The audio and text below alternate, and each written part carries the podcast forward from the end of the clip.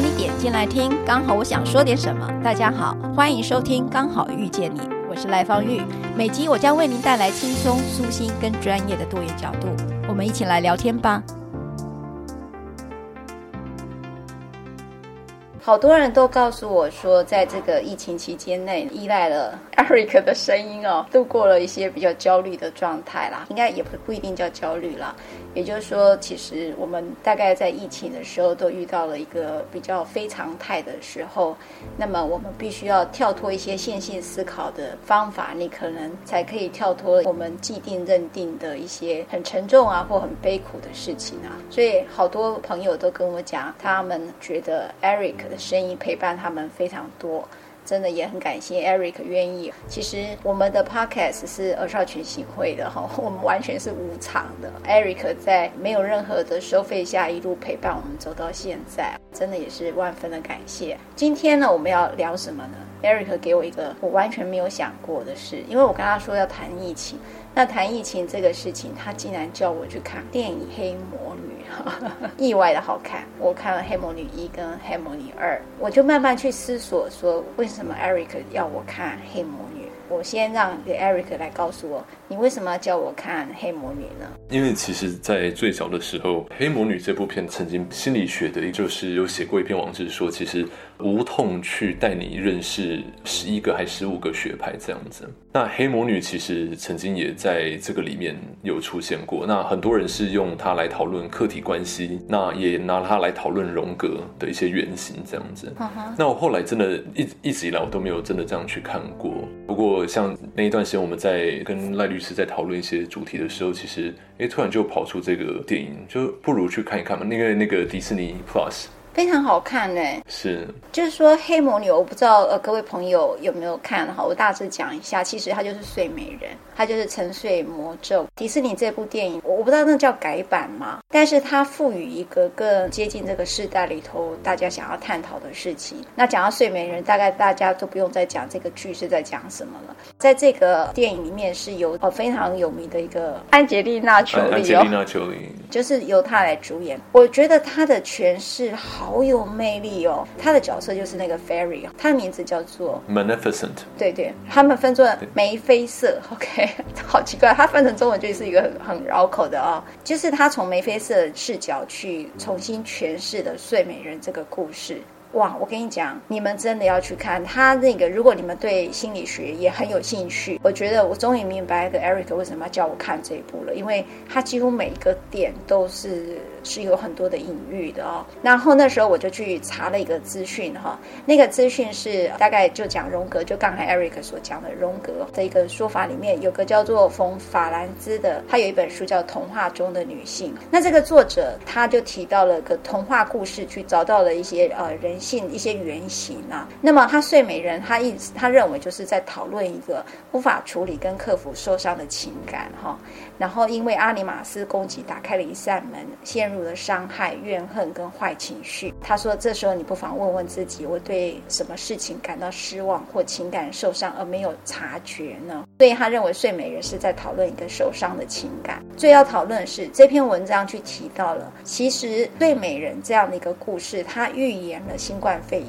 哇，这个是一个我我我看到这一篇文章的时候，觉得还蛮讶异。他有提到说，第十三位的 Fairy 呢。他叫做泰密斯哦，有人分作泰美斯哦。他说这个是意味着一个女性的报复。那刚才讲的风法兰兹呢，就在讲这是一个自然方式的一个报复，就好比你现在吃太多，你胃就会痛是一样的。他说这是一个自然而然的一个结果，所以他认为皇后跟呃这个国王忘了泰美斯这个 fairy 呢这个精灵，那么他就会产生了一个报复。好，他认为说泰美斯是一个没有意识状态，他就会有一个强大的力量会反扑。那么，因此这个作者呢，就是我刚才讲的冯法兰兹呢，他就在书里面提到，他说，当今世界上最大的问题是在于白人文明的理性跟技术的发明所创造出一个重大医学的改良，那么世界很快就变成一个无望的人口过剩，那么在几百年之后会变得无药可救，那么地球人口会过量。因此，刚才讲的那个作者就在猜想，那么也许大自然是会创造出一个新的病毒，一种能。能够奇幻变种的哈，他说他会不断的变种的一个这种病毒，或造一些激怒人心的事情，譬如说苏俄或者美国或其他国家在未来会使用原子弹等等啊。所以这个是博法兰兹在一一九九八哈，那台湾二零一八年有翻成中文版的一本书叫《童话中的女性》，那竟然在这里头仿佛哈预言了这个新冠病毒的发生，事实上就是一个自然方法的一个报复哈。那我大概大致上就简介完了，以下时间全部 Eric 你可以开始讲，给我们一点分析，你怎么看这样的一个视角呢？嗯，其实近期其实真的蛮多人因为疫情期间变得真的蛮严重的，那也蛮多人一直想，比如说邀约在谈这个疫情的事件，但其实每一次他们，比如说想从一个比较正向的视角说，哎，在疫情期间我们可以做些什么，但是。每次我听到这个主题的时候，其实我脑袋都是断片的，就很像当时我们在讨论那个泰鲁格事件的时候，其实我是真的没有办法回答说，比如说一个 A 压力事件加上一个 B 的一个解决方案之后，就会得到一个 C 的这种快乐的结果。那这种公式其实根本不存在。嗯，不过很多在所谓比较新时代或比较这种就是灵性圈的一个说法。就是一直以来，在这个圈子里面，他们都一直有在讨论一个问题，就是说，其实人口过剩的这个问题，你看，我们从二战之后，其实 Baby Boomer 这个婴儿潮之后，其实人口从原本好像才三四亿人口，一路激增到现在七十亿、七十二亿这样子。那其实人口过剩的问题也带来说，可能像今年也开始很多地方我们不知道的一些。地方都已经陆陆续续开始出现一些像是那个粮食的问题，粮食短缺的问题。其实粮食你也会看到，在疫情期间，大家第一个抢的一定就是粮食。那很多人一开始原本说啊要打仗啦，那是不是谁谁谁要打过来了？那很多的时候，其实大家都一直在讨论的就是说要去囤粮这个问题。疫情期间，我们也也发现大家都在囤粮。不过后来。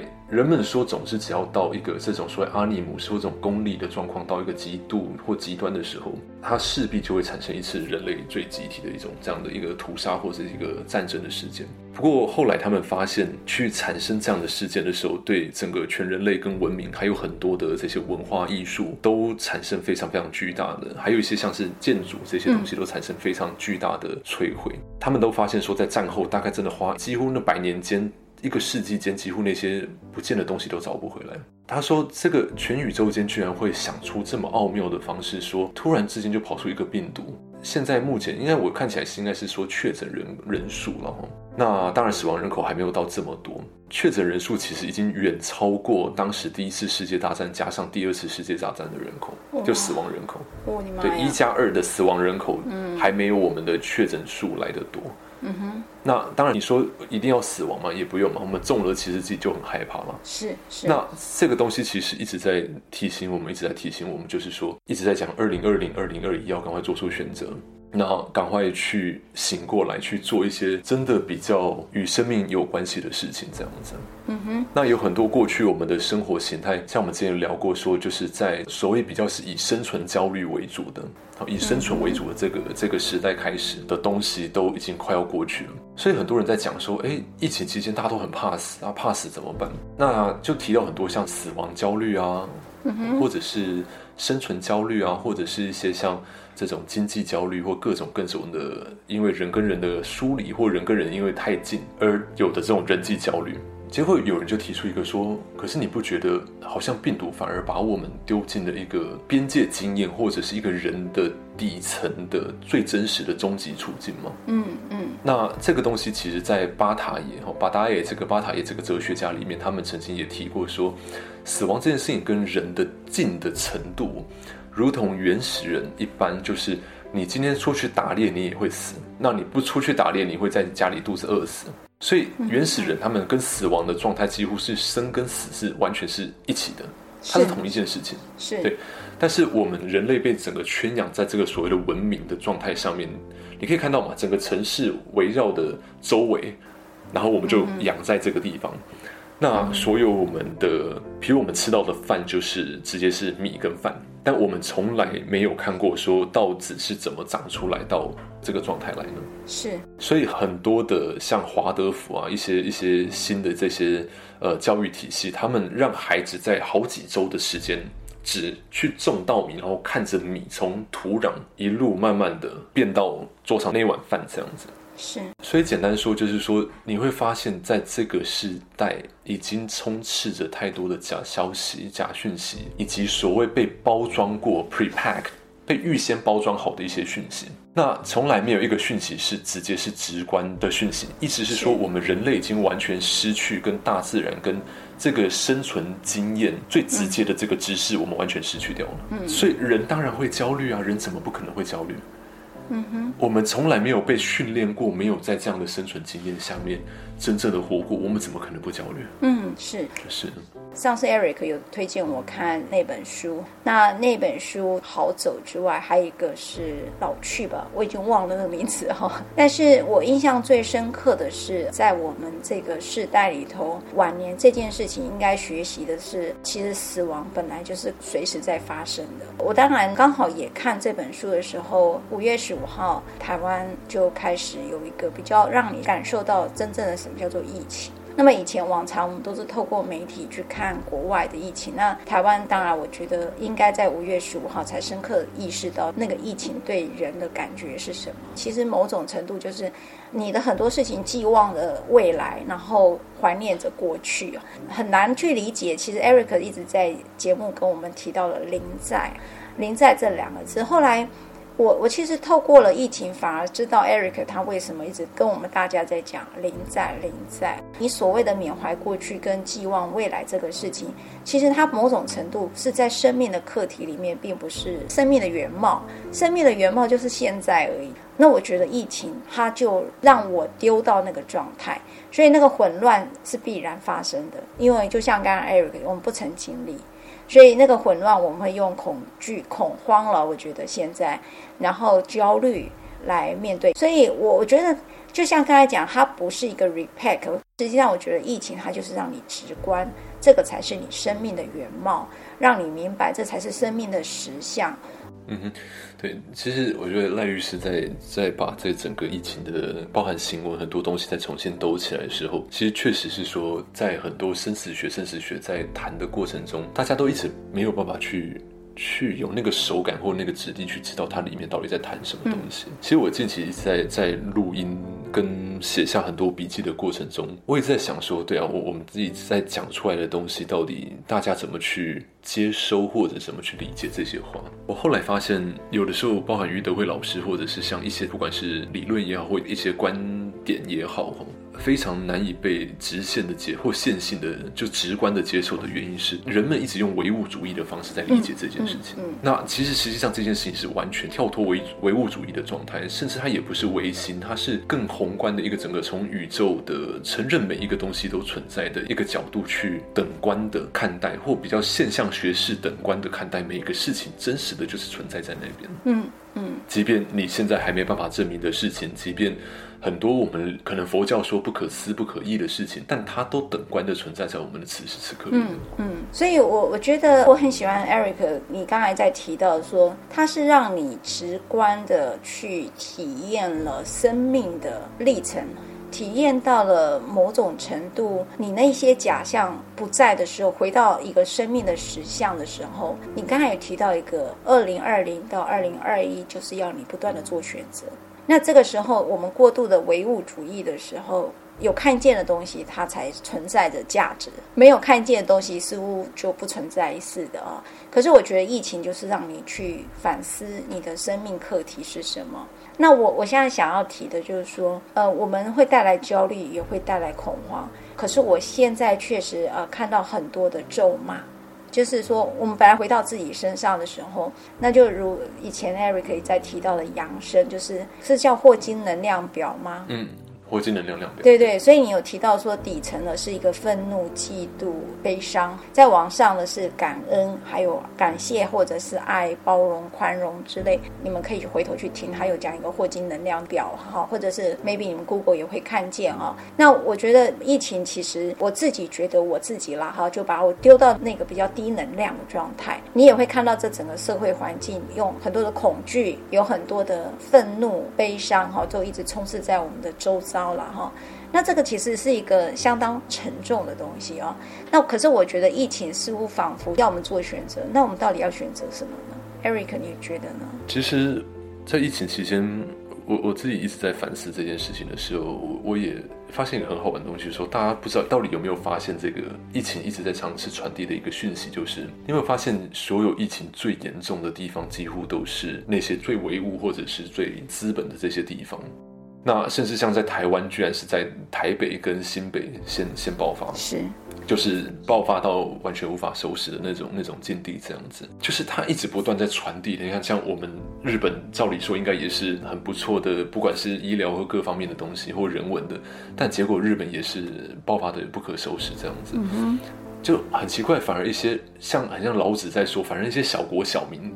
那些小地方，比如说像嘉义啊，或者是像台东这些地方，反而全部都不要说逃过一劫，几乎就是寥寥无几这样子的一些状况。是是，就是或者是人家说那些曼城啊，就是国际认证的曼城都都没有发生什么事情这样。嗯嗯，对啊，这个讯息其实是相当明显的这样子。近期我也一直在思考这个霍金能量量表的事情。其实每个人也真的能够去看一下霍金的，它就是一个很简单的一张图。但是你自己最近近期的一个，不管是生存的状态或者情绪状态，其实一照一对照出来，就是大概知道自己的频率大概在在哪个层嘛。嗯哼。你会发现人类在只要走这种阿尼姆斯，就是这种阳刚功能性、关系性的状况，他们顶多就顶到中间的最高层，就是骄傲。哦。不会再上去了。OK OK，再上去就是所谓的，比如说，呃，和谐一致，然后呃，信任无条件，然后光不可说不可言喻，就一一路上去了。嗯，所以很多人都会说，在这个二开头这种两千年之后，这些孩子，你会发现他们越来越、越来越、越来越，就是他们都一直在不愿意去服从以前旧的那些系统跟制度，他们他们觉得很奇怪。嗯哼。为什么我们要这么做？为什么？比如说我跟你买东西，然后我做了一个服务，然后你就要先给我钱。是，我们要先转换成一个能量代币之后。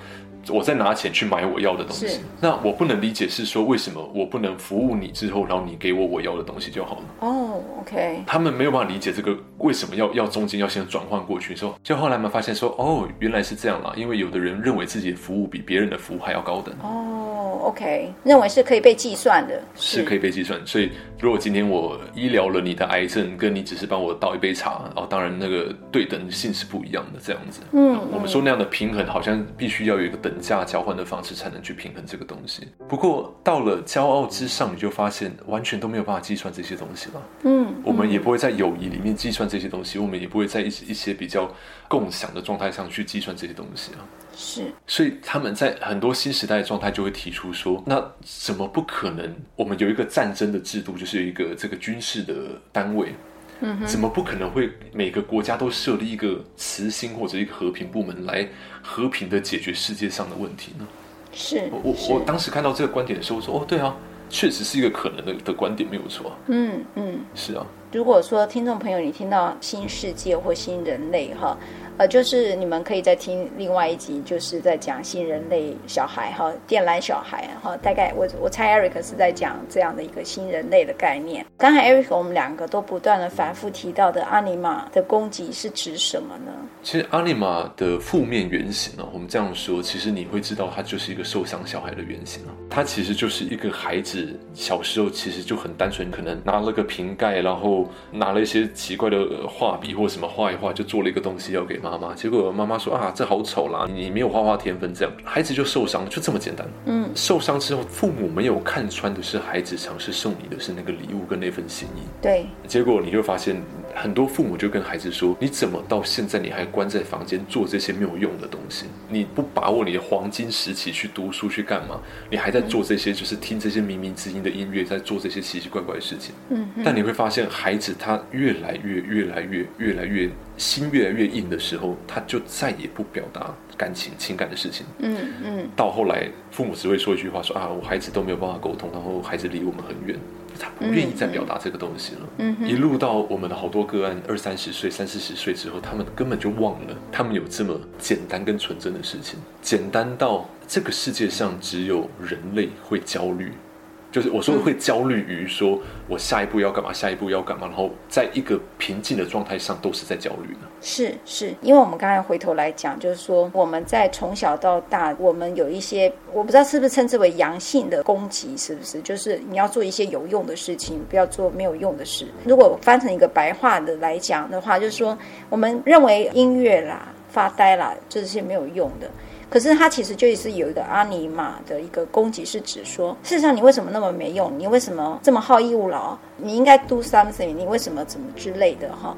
也就是说，一直在批判一个可能我们觉得是一个比较柔性情感的，你为什么要哭？你这样你就哭，就类似这样的一个可能在攻击比较。如果用女性这个角度来讲，因为就回到黑魔女在讲的这个是，是那个尖尖那个模仿，她其实在攻击你的温柔这一件事情是一个没有用的，所以他让你沉睡。可是实际上她后来是透过的可能整合出刚才讲阿尼玛是不是的一个结合之后。整合出来，他才会唤醒。不知道睡美人是不是这样去讲这件事？是，所以，所以其实我觉得从这个切入点是一个蛮不错的切入点，就是说你们会发现我们现在所谓的爱或者是所谓情感，其实都掺杂了太多太多的东西。嗯，包含可能是一些功利性的想法，或者是连人跟人之间的连接都很多经济学式的交换，或者是经济学式的思考。然后比如说，呃，因为这个女的这个腿比较长，然后那个男的就是开的车是进口车之类这种经。经济学式的思考，但后来你会发现，其实每个人爱的真的是自己，而不是或自己投射出去的那个样子，嗯、而不是真的在用一种无条件的。那我们说那种最纯粹，只是想要服务给你一个礼物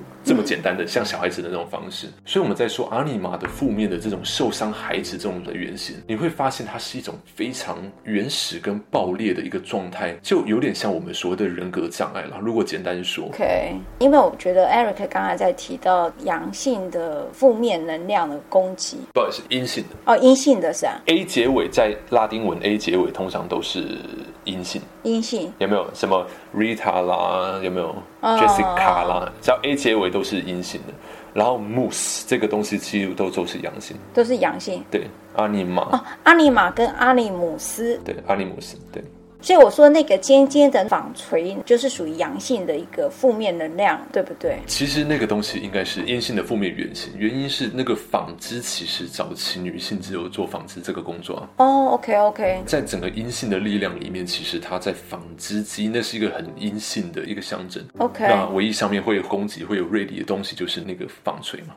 对，对啊，就是说，其实刚才在讲到，因为我们讲黑魔女嘛，哈。那它会是一个受伤的一个反弹，或者是一个焦虑的反弹。我就在提到说，像黑魔女被背叛嘛，Aurora 的爸爸哈，也就是国王，情感背叛了，他夺走了他的力量，就是那一对翅膀，就是能够让 Fairy 能够飞天遁海的很有力的一个翅膀，他就受伤很深，变成一个负面的攻击的，因此他就趁着要祝贺这位公主的时候，他就下了一个诅咒。那我觉得还蛮有趣的是，你知道最近有。一个报道在讲，整个全球的新冠病毒，如果把它拿出来称重，那个量就是一个苹果的量而已，就是一个毒苹果的的一个量了。那当然，某种程度，童话故事似乎都会给我们呃有很多的解释了哈。如果说这么讲好了，它是不是跟我们在一个受伤，尤其生存焦虑，或者是因为分离焦虑，然后让我们产生了比较负面的一个状态，那个攻击性跟魔性是有关的吗？会跟黑魔女那个魔性是有关的吗？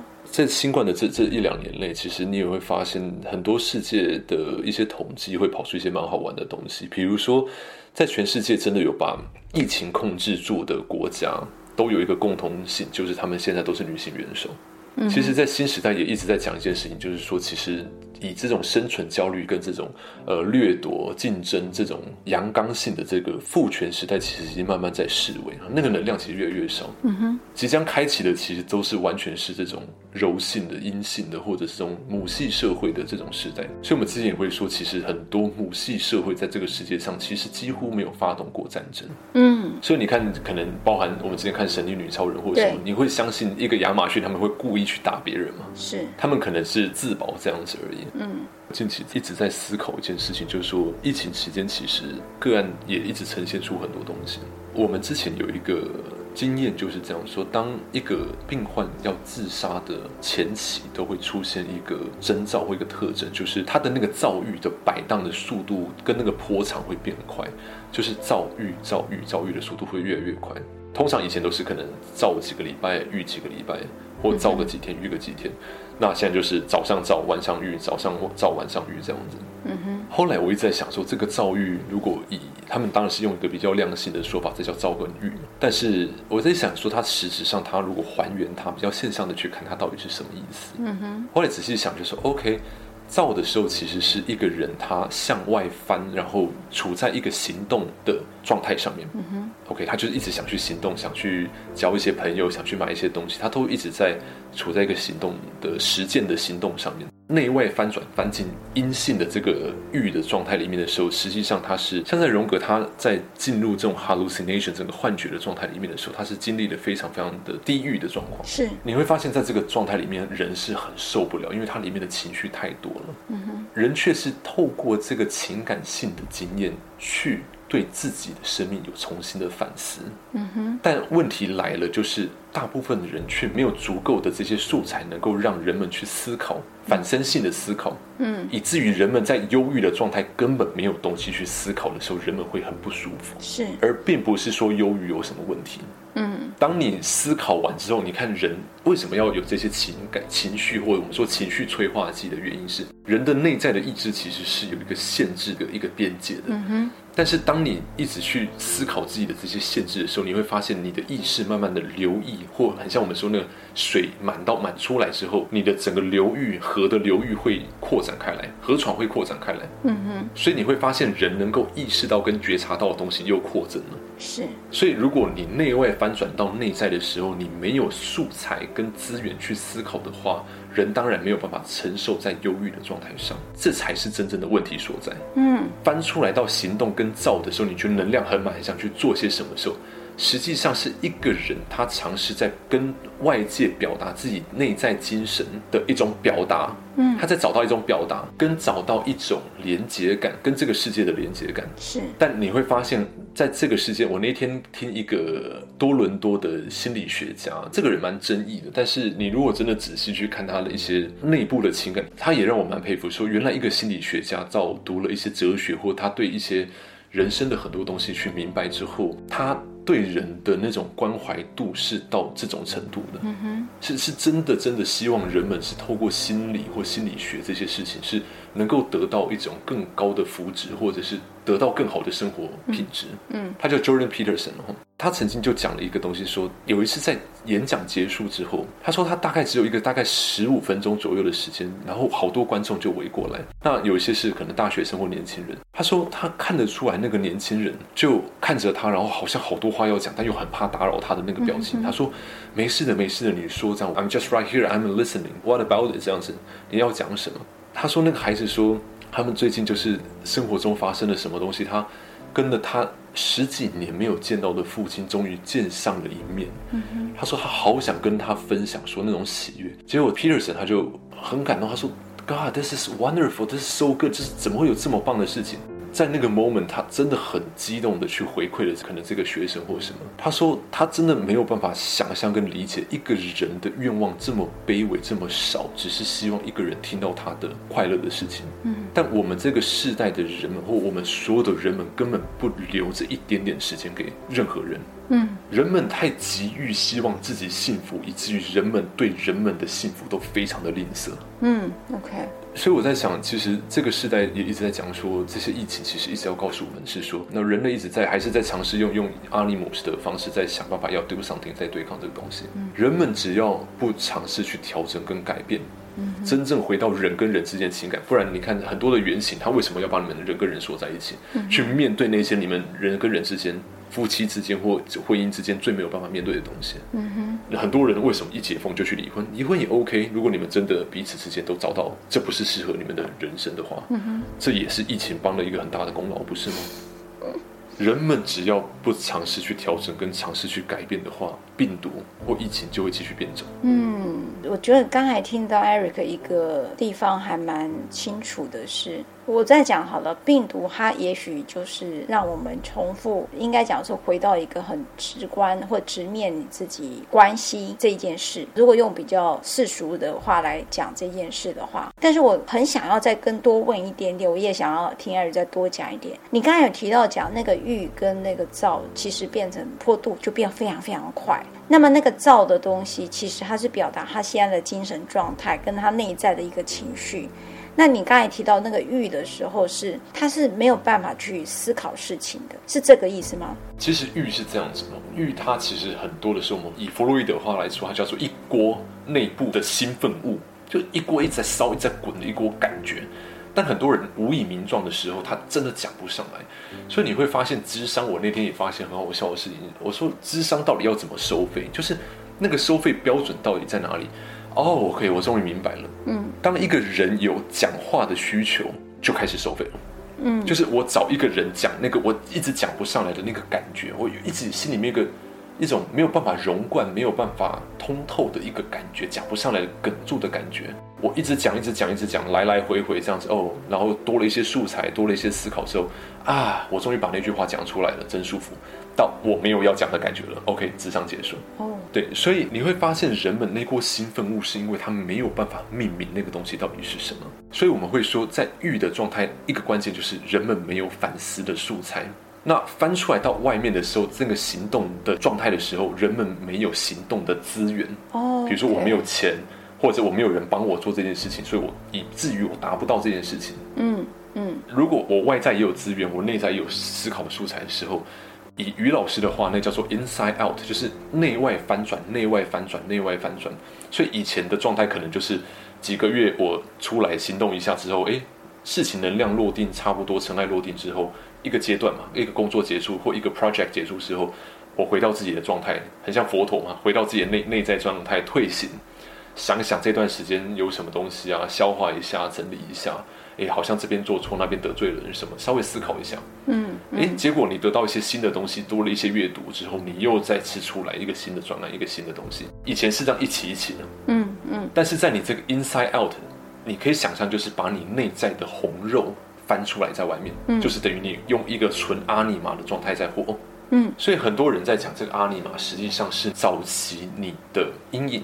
嗯所以，我们一直没有办法整合这个阴影。就是你看嘛，我再讲一个比较现实，就是小孩子拿了一个很很无聊的东西给爸爸看，爸爸说啊，你这好无聊，浪费时间。哦，收起来了，这边阴影。嗯哼，原来我的东西是没有价值，而爸爸不喜欢这个东西，其实是你最原初的情感啊。嗯，对不对？嗯。那这个东西，如果你 inside out 翻出来的时候，你就发现你没有办法用这个面貌去示人。所以这个东西变得很像一个我们台语说恰吧，就是红肉，嗯，嗯，碰了就痛，碰了就痛的东西。所以你会发现一个很好笑的东西，就是我之前说有一个文科脑跟理科脑这件事情。文科脑有一个非常大的特性，也是我自己一直在反思自己的东西，就是说它很容易因为一个早期最原初的那个最核心的关键点不去看，而建构了一整个故事情节跟内容。嗯哼，这些故事就是那些思考素材。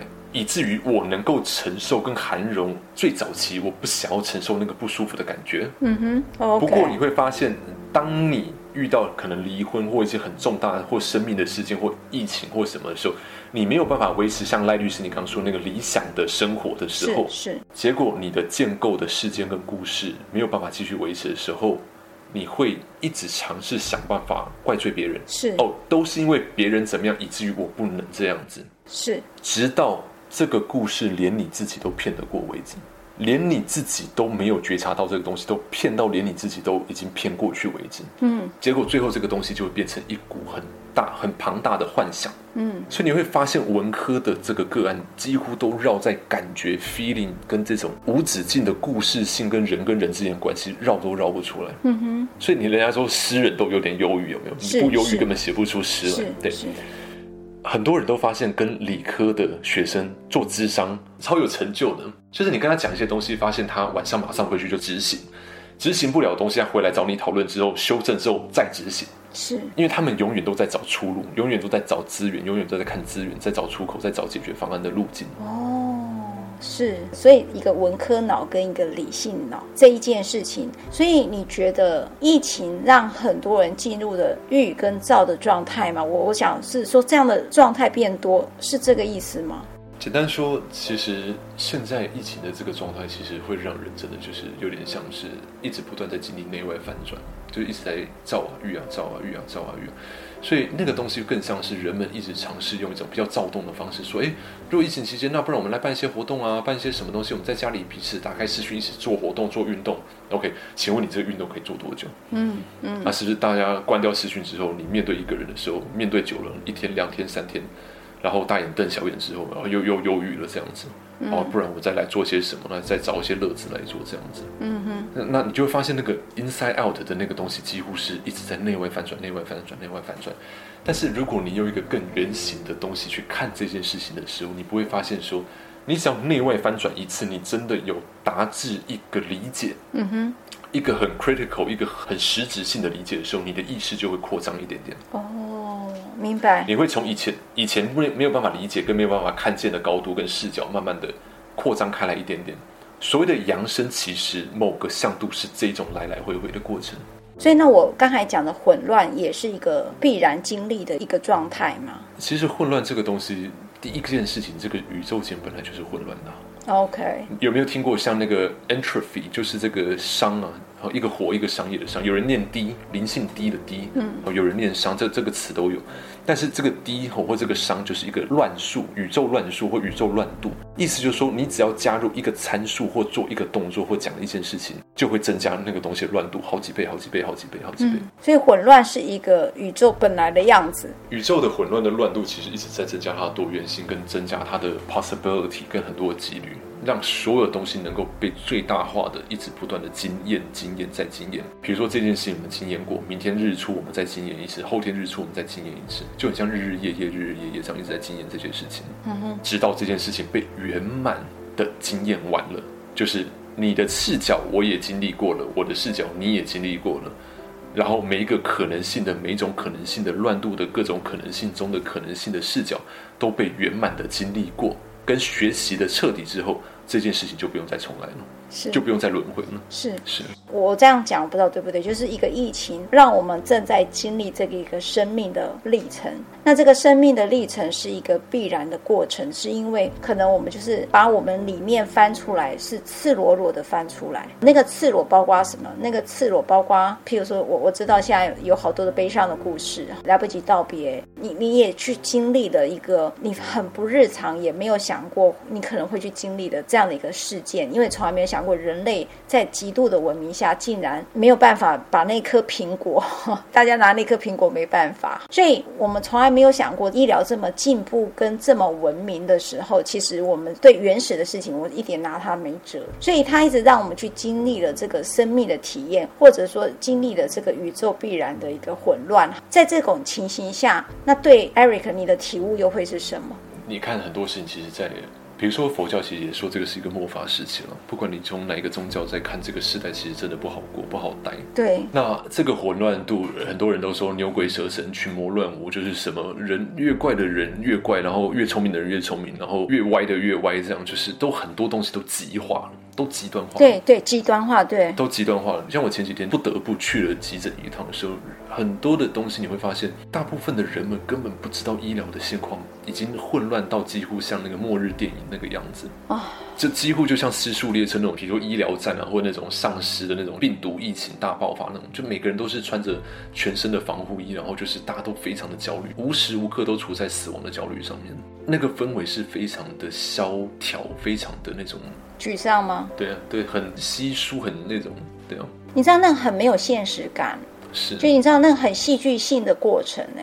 我们我很难想象这个是在一个极文明的时代里头会看到一个措手不及，或者是你真的不知道为什么会有一个戏剧性的过程在你眼前，仿佛你在看一部电影，但实际上那是你现在正在面对的生活。